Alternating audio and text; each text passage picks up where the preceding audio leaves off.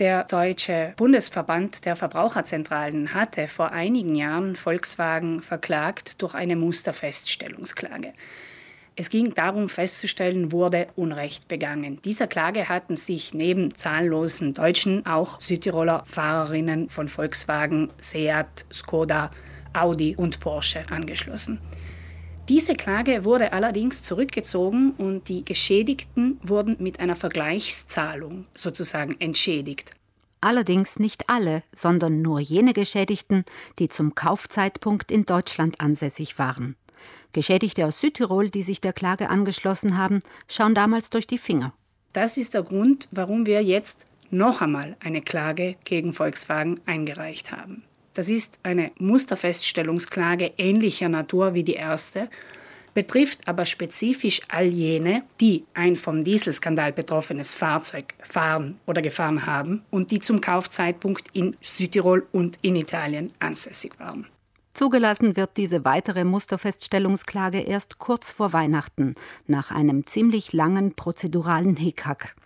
Ein Erfolg und eine Chance, meint Gunde Bauhofer, denn es ist das erste Mal, dass ein ausländischer Verein in Deutschland eine Musterfeststellungsklage anbringen darf. Dann wurde das Klageregister eröffnet. Es ist jetzt beim Bundesamt für Justiz offen. Jeder, der ein solcher Geschädigter oder eine Geschädigte ist, kann sich eintragen. Das Ganze erfordert das Ausfüllen eines Formulars, ist relativ unkompliziert. Die häufigsten Fragen zur VW-Musterfeststellungsklage beantwortet die Verbraucherzentrale auf ihrer Internetseite mit einer Anleitung Schritt für Schritt. Insbesondere Geschädigte, die bei der ersten Klage des Deutschen Bundesverbands gegen VW leer ausgegangen sind, fordert Gunde Bauhofer auf. Tragen Sie sich jetzt ein. Das ist genau für Sie gemacht worden.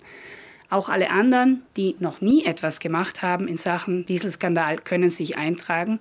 Ein bisschen problematisch wird es, wenn man zwischenzeitlich andere Schritte gesetzt hat. In Venedig ist eine Sammelklage anhängig, die ist angestrengt vom italienischen Verein Altro Consumer und auch der österreichische Verbraucherschutzverein hat diverse Einzelklagen vorangebracht. Es ist wichtig zu wissen, dass ein und derselbe Schadenersatzanspruch nicht in zwei verschiedenen Gerichtsverfahren ausgefochten werden darf. Kunden von VW, Seat, Skoda, Audi und Porsche, die ein Auto mit dem Motor EA 189 gekauft haben, müssen sich also entscheiden, wo sie klagen wollen und mit wem. Also wenn vor einem anderen Gericht in ihrem Namen ein Verfahren anhängig ist, dann dürfen sie sich nicht in unser Klageregister eintragen, denn paradoxerweise könnte diese zweite Einlassung beide Einlassungen annullieren und sie werden nirgends mehr gerichtlich vertreten. Die Zahl der Geschädigten, die sich mittlerweile in das Klageregister eingetragen haben, schätzt Gunde Bauhofer auf rund 1000. Offen bleiben wird das Klageregister zwar noch eine Weile, dennoch ist es ratsam, sich zeitnah einzutragen. Wie es dann weitergeht, welche Aussichten die Geschädigten haben, bleibt abzuwarten. Schlimmstenfalls werden sie wieder ausgeschlossen und erhalten keinen Schadenersatz und stehen gleich da, wie jetzt im Moment. Wenn alles gut gehen sollte und diese Klage ähnlich endet wie die erste, dann stehen sie sehr viel besser da, denn dort wurden den Geschädigten zwischen 1300 und 6200 Euro je nach Modell und Laufleistung an Schadenersatz ausbezahlt. Was die Kosten angeht, um an der Sammelklage der Verbraucherzentrale teilzunehmen, haben Geschädigte zwei Alternativen. Wer sich selbst anmeldet und das Verfahren selbst verfolgt, hat keine Kosten.